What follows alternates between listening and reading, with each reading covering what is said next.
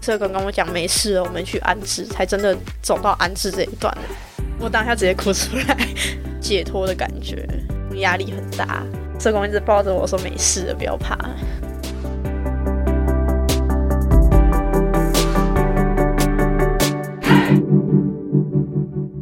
Hello，我是善慈，我是什么东西？自立好我，成就好我。这个频道由 CCSA 中华育幼机构儿童关怀协会计划录制，邀请你看见施加尔的成长路。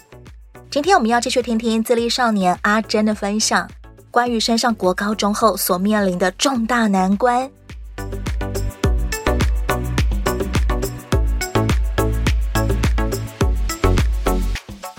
曾经有谁发现过阿珍的处境，然后真的导致你被连累吗？国小其实一直都有社工介入，小学一年级吧，当时候家里有什么状况啊？就是妈妈闹自杀，那时候被列管高风险家庭，哦，但是一直都没有开案啊。知道阿珍是一个需要被关注的孩子，因为相依为命的妈妈对常常会因为男朋友跟她分手就闹自杀。对，然后人就突然消失，这样让大家很紧绷。小学的时候，阿珍喜欢社工这一群人吗？蛮喜欢的，因为就是感觉到你平常没办法讲的话，都可以跟一个陌生人侃侃而谈。平常没人陪你玩，他们会突然出现陪你聊个一节课吧，陪你玩一下这样。尤其你小学阶段不停的转学，其实很难有很稳定的朋友的关系。对，但是唯一固定的就那个社工，被连累是怎么回事啊？呃，就是那个社工，他觉得是时候该来家访了，但是很碰巧，他要家访那一天真的很有事，可是他真的只瞧得出那个时间，于是他请他朋友来代班，帮我做家访的动作。一个不认识你的社工来家访，对，然后我就跟他千叮咛万交代，拜托不要讲到我妈妈会打我这件事情。你其实很清楚，如果有外人知道妈妈怎么样打你的话，会导致妈妈来报复你。失控暴走，妈妈很介意别人得知她打你吗？ 妈妈很在意人家对她身为妈妈的评价，触犯到妈妈的面子的话，你就逮起打掉了。对，所以这件事情千叮咛万交代，他还说好，他会跟他同事交代清楚，就是不会去讲到这一块，只会进行例行性的家访而已。对，问说有没有吃饱还干嘛的， 我就信任了。等到家访那一天，叫我去旁边玩，他们有话要聊。回家之后，妈妈脸很臭，然后完了，一定有讲。回家一家拿起来，你为什么要跟人家讲我打你？我哪里打你了？我哪里打你了？然后衣架就打下来了。 对对，这个事情让你对社工有什么样子的想法？就是搞脏话。我想说，干，我恨死你了。我明明跟你讲说你不要讲的，对，为结什果么你会竟然讲了，对？为什么派这个普龙宫来？害我现在变这么惨。 对，然后我后来真正负责的那个社工得知这件事情之后，他怎么样表示？他就一直跟我道歉，他说对不起，他真的不知道会这样。可是这件事情也没有办法收回了。对，而且那时候我妈还改变了一个新的处罚方式。那时候很流行那个什么电影，那些年片中不是有半蹲的画面吗？我妈还叫我学着半蹲， 要半蹲多久啊？看她心情，蹲得好标准才能起来，她觉得有标准才能起来。这样子就不会让你身上有伤，然后对又被人家得知他打你了。，对，最久你被处罚半蹲要多久？有蹲到四个小时过，四个小时怎么有办法蹲啊？蹲不好我就打你这样，坐在那边然后看着电视说蹲好这样，蹲不好东西就抽下去这样，不然就是卫生纸盒这样拿起来就丢，拖鞋拿起来就丢，被处罚半蹲四个小时还有办法动吗？还有办法走吗？呃，起来就是蹲到后面会脚会一直抖，然后妈妈说你再抖试看，这个控制不住了，还脚已经没知觉了。那真的是站起来哦，你连站是站不稳的，你要扶着墙壁走。这些情形后来你再也不敢跟社工讲了吗？对，后来因为一直转学嘛，他后来慢慢也联系不到我，就结案了。我就再也不敢跟社工交心了， 因为妈妈都会跟社工说这是他污蔑我，小孩子乱讲话，大多数时候，身为大人的都会听妈妈的话。大人永远是大人的朋友。国中之后，你把谈心的对象从社工换成了这个国文老师，有比较好吗？有，还有去跟老师讲之后，老师有慢慢去注意到，妈妈会有动手的画面，或是我手会有一些伤痕出现。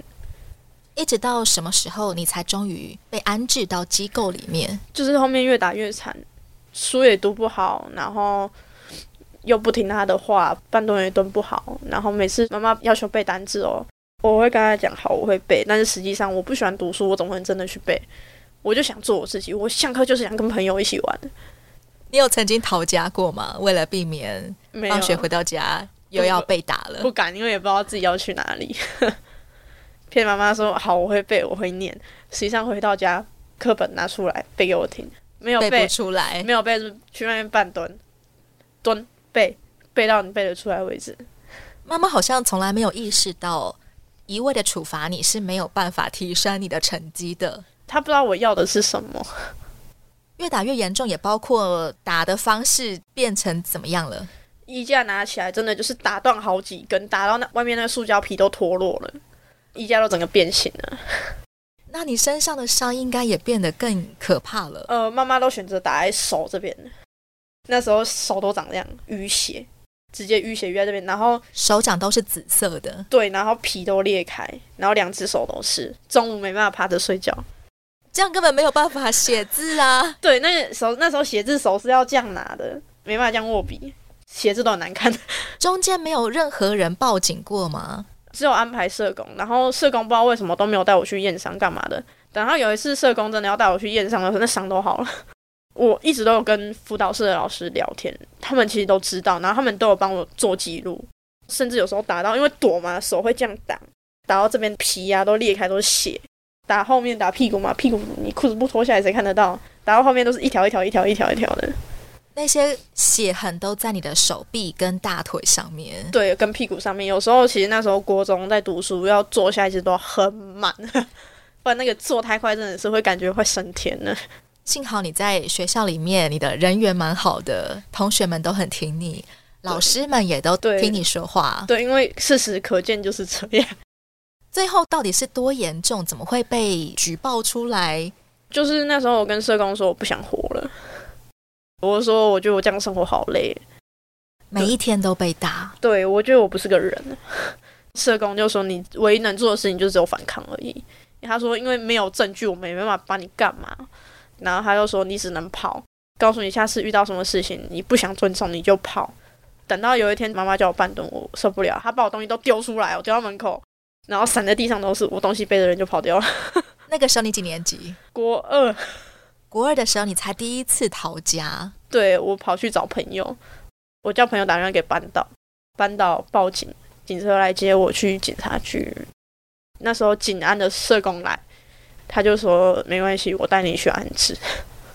这也是你第一次跟警察直接的交流。其实前面有一次，但是警察他们都倾向听妈妈的话。那时候是才两三个礼拜前的事情了。两三个礼拜前，那个时候你第一次遇到警察，对警察的印象如何？警察都是一个不会听小孩讲话的大人， 他们那个时候把你送回家，然后听到妈妈说，就是因为阿珍不乖，所以我才……对对对，我都管不教听他话，对。然后警察就当做这是家务事，好，那就没事了。对，然后虽然说那时候有在派一个社工来，社工有跟妈妈签协议说不可以再动手打小孩，妈妈签了，她不动手打小孩，敢拿电蚊拍电， 电蚊拍去电呢？他觉得这个就不叫做徒手打你，所以没问题。对，就是电啊，各种电啊，半蹲对不对？脚蹬抱垫脚， 然后手局部指垫手，我好难想象被电蚊拍电到的感觉是那个就是感觉就是比静电再痛一点的，会麻麻的，会整个呃然后整麻会掉嗯痛，然后身上也会留下一个印子吗？就是黑黑黑色一点这样，有点小烧焦了， 真的会有味道。会有黑色的印子对印在你的皮肤上，对，然后真的会有味道飘出来，就是烧焦味道。 你说第二次在遇到警察的时候，是因为妈妈气到不只是打你，还把你身上的东西全部往家门外丢，对，你才终于想起社工的话，好，我要逃出去了，对我觉得我不能一辈子都这样下去。逃出去，然后老师帮你报警。第二次你又遇到警察了，对，先下手为强，我先跟警察讲，我妈都打我。然后因为前阵子在帮妈装衣架，那衣架是铁柜，然后因为我装不好，妈妈就拿铁棍杠我头。你做家事没有做好，妈妈拿铁棍打你，对，就直接从我上敲下去。警察听到啊，气死了！ 警察听到说什么有种家人，把我送到警察局，他们再派一个警安的社工过来。这次警安社工跟我讲没事了，我们去安置，才真的走到安置这一段了。我当下直接哭出来。 警安社工一直抱着我说没事了，不要怕，那是一种怎么样子的泪 水啊？就是一种很开心嘛，喜极而泣， 有点类似，也是一种感慨、感动。就是有点解脱的感觉，压力很大。你从警察局就直接去到了安置机构了，对没有办法再跟妈妈 say goodbye。我哦我我不介意， 真的，我其实也是从这时候开始变得只剩下讨厌家人而已，没办法再去跟他做有任何的交流。我觉得讲再多都没有意义。那种讨厌会到恨妈妈的程度吗？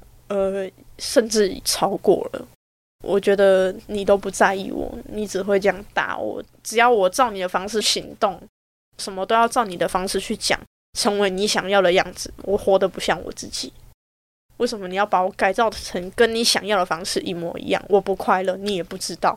我讲了，你也不听，这样活着干嘛？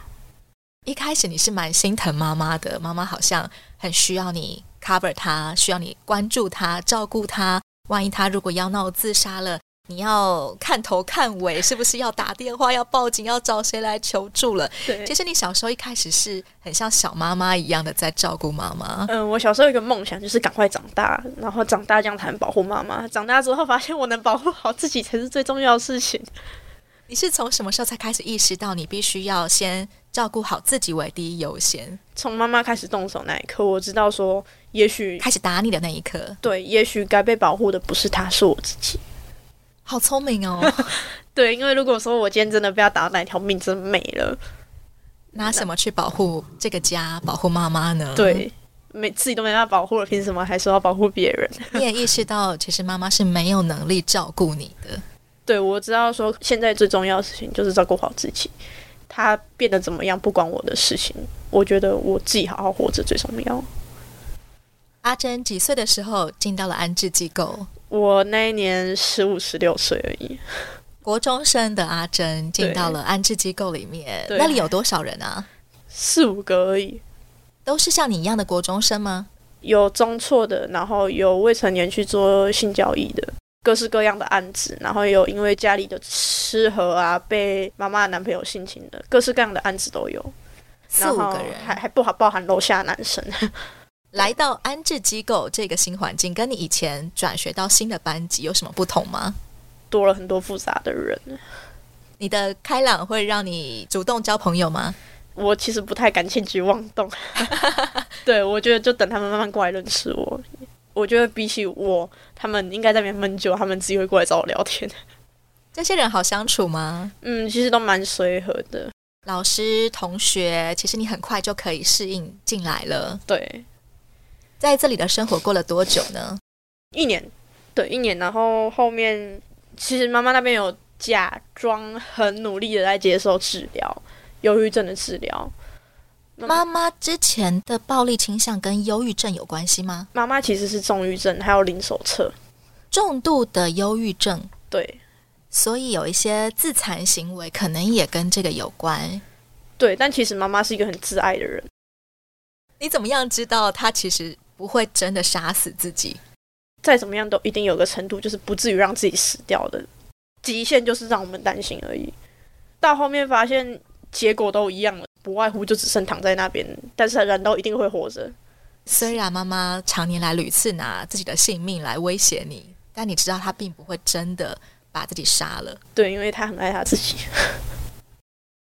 在你进到安置机构一年之后，因为妈妈看起来表现良好，所以好像可以让你回到原生家庭住了。对，而且妈妈那时候又认识一个新的男朋友，而且人家财力也很丰富，人家是外国人。妈妈只要一投入到恋情，初期都会表现的看起来好像身心状况都很健康，她也很开心。对，，然后那时候社工安排妈妈去就业工作站找工作，妈妈也有很快融入到一个区公所里面，一切看起来都稳定，很适合的时候，社工觉得 OK 了，差不多可以回家了，于是我就被安排结案了。当你发现你又要离开安置机构的时候，你有很紧张吗？我觉得这应该持续不久啦。其实你已经一年没有看到妈妈了耶。呃，其实中间他们都会安排会面什么的，但是我的意愿度不太高就是了。其实你能够预估到回到家里的生活大概跟你进安置之前差不多吗？不会倒差很多啦，只是可能真的会少了动手打人的部分，但是会剩下言语攻击。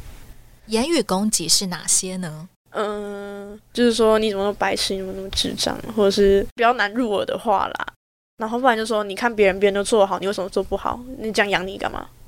咒骂的话，对对对对嫌弃的话，对批评、责备的话。对，实际上，你结束安置回到家过了多久，妈妈就发病了，一个月而已，甚至不到。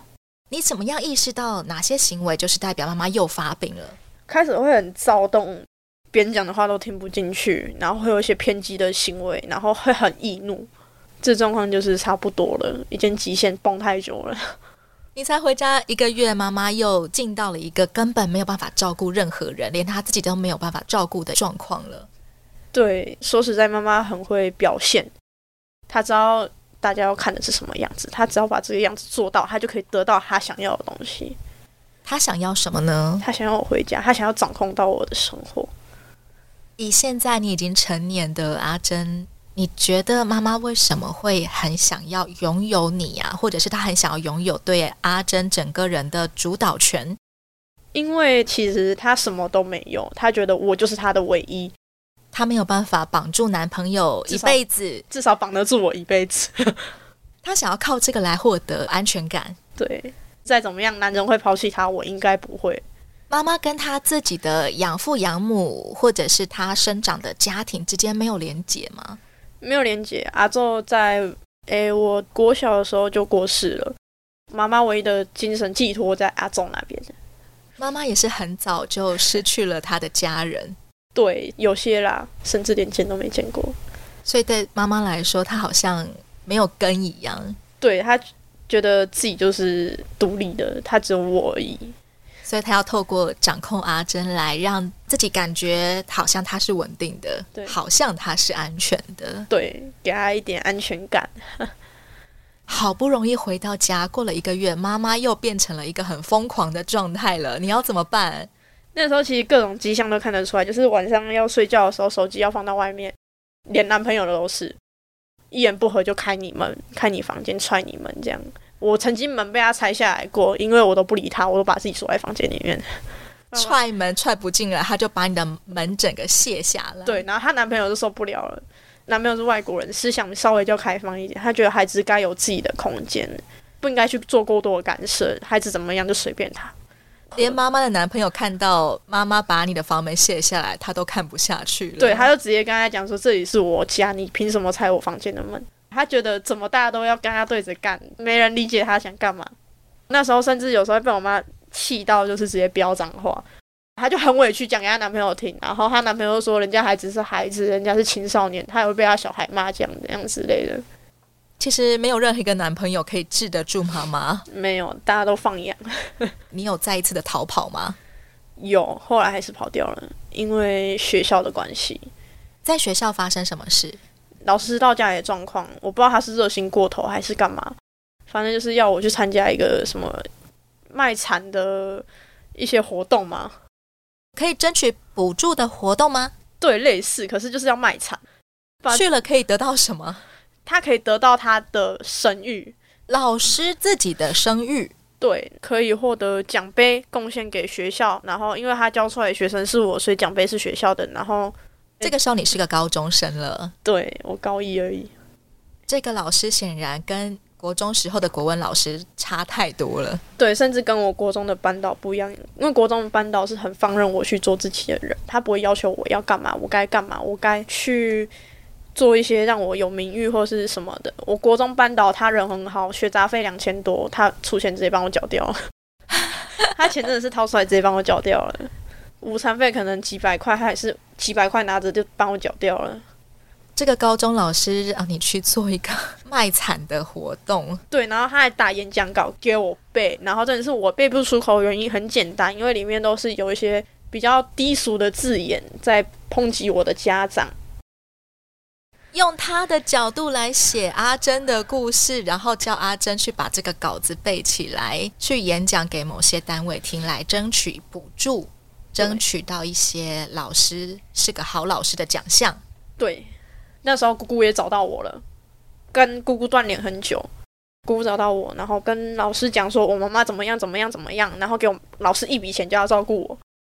不好说啦， 变成了一笔交易。应该不是吧？希望不要是啦。他是老师欸诶、呃， 而且老师能够写出这份稿子，其实是从姑姑那里听来的，对其他实是转了很多手的，有些不见得是事实。对，有时候连我妈妈亲自跟我口述的东西，我也不太见得会去相信。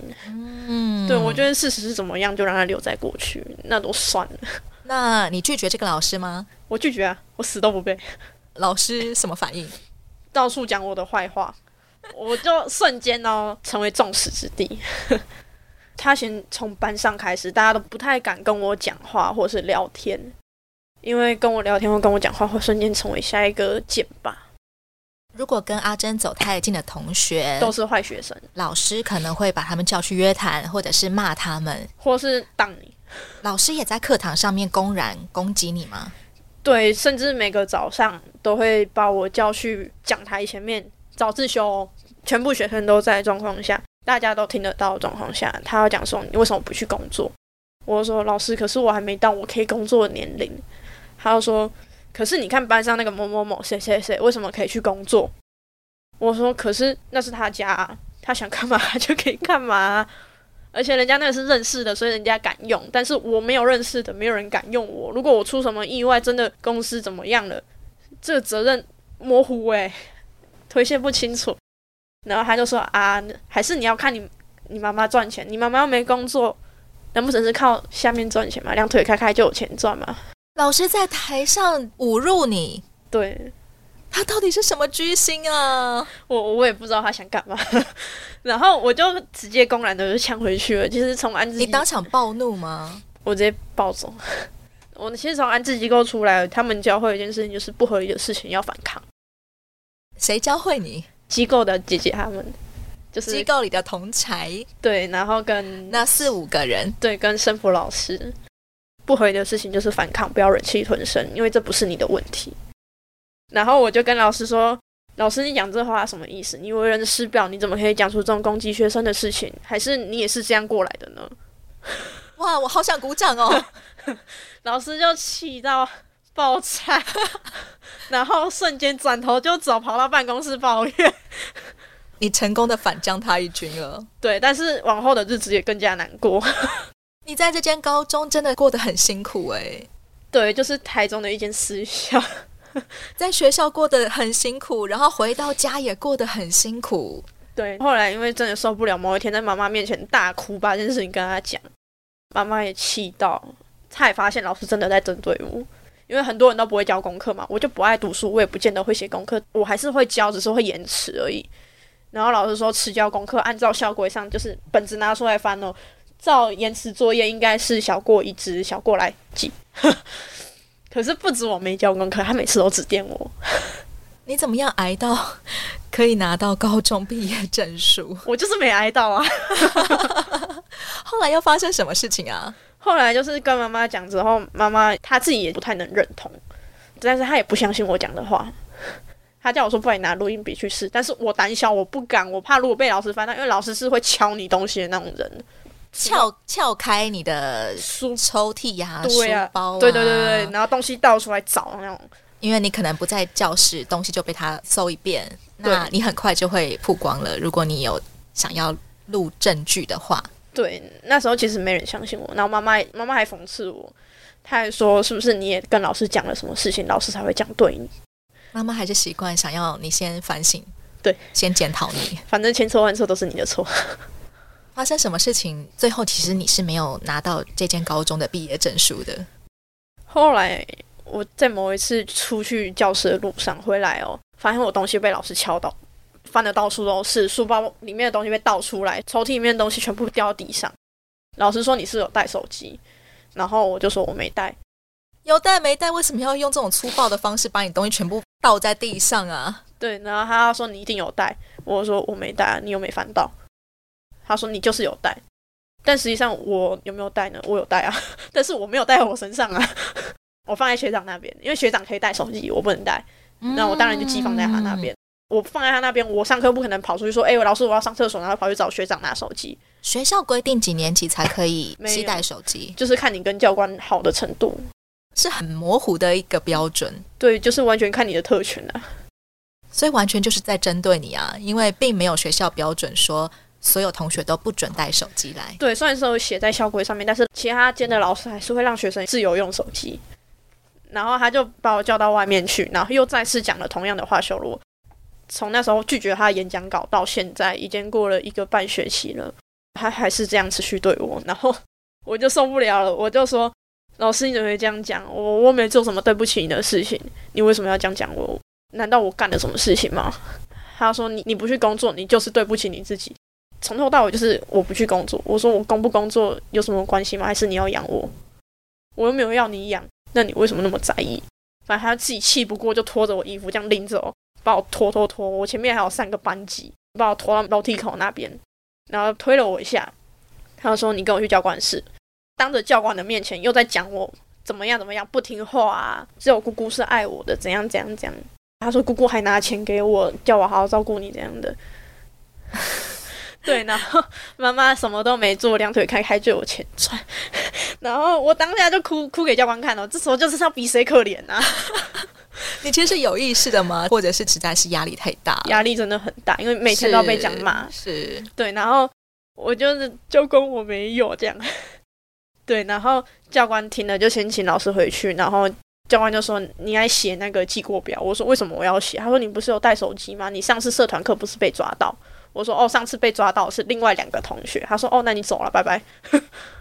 教官其实没有确切的证据下，他也不敢对我怎么样呢。但是你总是被这样子扯来扯去，被威胁来威胁去，被恐吓来恐吓去的。对，然后后来我自己就跑去辅导室跟辅导老师讲，然后老师叫我打电话给我妈，她说真的受不了，你只能打电话了。然后我就哭着打电话给我妈，我第一次哭着打电话给我妈，我从来不会在学校打电话给我妈。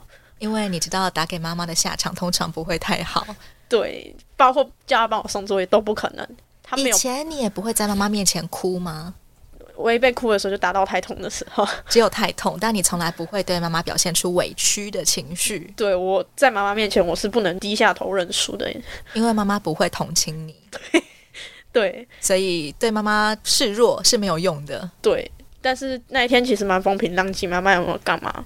所以我就哭着两个妈妈哦，说我被老师拖到那个教官室，然后老师还说你用下面赚钱。我妈听到我在哭，她觉得事情不太妙，因为我没有哭着打电话给她过。这件事情最后怎么样让你可以离开这间高中？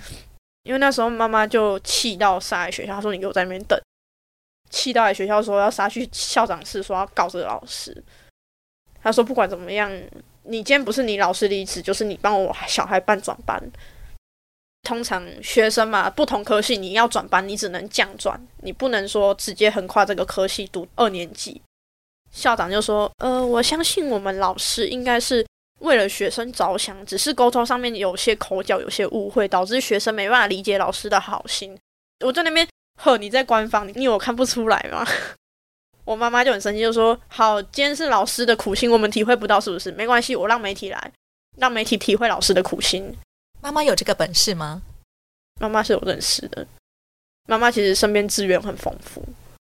校长就呃，好，那我帮你们小孩办转班。那个时候你是读什么科？我是读幼保科，其实我那时候我的理念是我想要成为社工，我想要帮助更多像我这样的小孩。也是因为你从小学一年级就开始接触社工，接触这种助人的行业，对，殊不知我的人生就葬送在这边。 我更难想象了一个幼教老师怎么会这样子呢？其实那时候没人相信我，包括我那时候回家，我妈妈还是继续骂我，她还是觉得是我问题。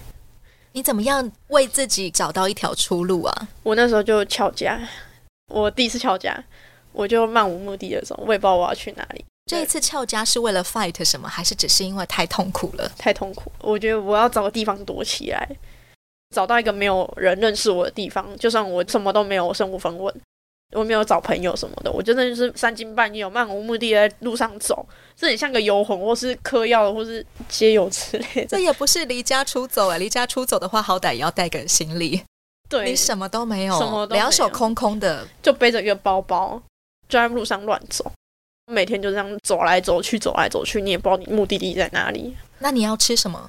都没什么吃啊。然后后面是不知道为什么被之前安置机构的胜福姐姐联络上，他们就把我约出来，她说。你为什么要这样对自己？她说她知道我很痛苦，她也听说了我的事情，因为那你已经流浪多少天了？那个时候我我已经没在算了，我觉得每一天都好痛苦，有超过一个礼拜吗？应该有。完全不记得到底没日没夜的流浪多久了。对，我只记得说我的人生好痛苦，我只记得这个，就想要很痛快的结束自己，但是又没有实际上的能力跟作为。然后那时候被他们生福姐姐约出来，他们有一个社工跑去市政府当社工了，他们也把他约出来，他然后我就是他的第一个个案，正好他可以用市政府的社工的身份来帮你进行一些处理。他那时候就一直跟督导强烈建议要紧安，他说这个小孩真的没办法。可是督导说不行，还没有到紧安的条件。要有什么样的条件才可以回到你原本住的那一间安置机构呢？呃，我也不知道， 可能这就是法律的奥妙吧。其实哦每个人都在帮你找那条线，把你放在什么样的地方才是合适的。对，然后那时候他们其实有跟我说，不管怎么样，你都不要再跑了。他说就当做一个约定，不要再乱跑，因为你也不知道你要去哪里，就算痛苦，就痛苦那一阵子而已，后面就会好很多了。他们劝你回到原生家庭里面。，对，他说，因为我在外面也不知道我能去哪里，我能干嘛，他们什么帮助都给不了我，而且又很危险。嗯，他说不如的确，不如就在家里你面，那一段时间你都睡在哪里啊？就是露宿街头，真的露宿街头。你也不会睡在便利商店或麦当劳什么的，嗯，不会，不然就什么是样的地方呢？呃，不然就是都没有在睡觉，嗯，因为就不会累，你完全就是感觉到你整个人就是空的，你的身体有因此出状况吗？都没有。你真的是很健康的好宝宝 哎这！是前期啦， 后后期就不好说了。后期真的就是蛮后期的啦，等到真的进了安置机构，才慢慢的身体才出现一些很容易感冒啊，或是一些状况。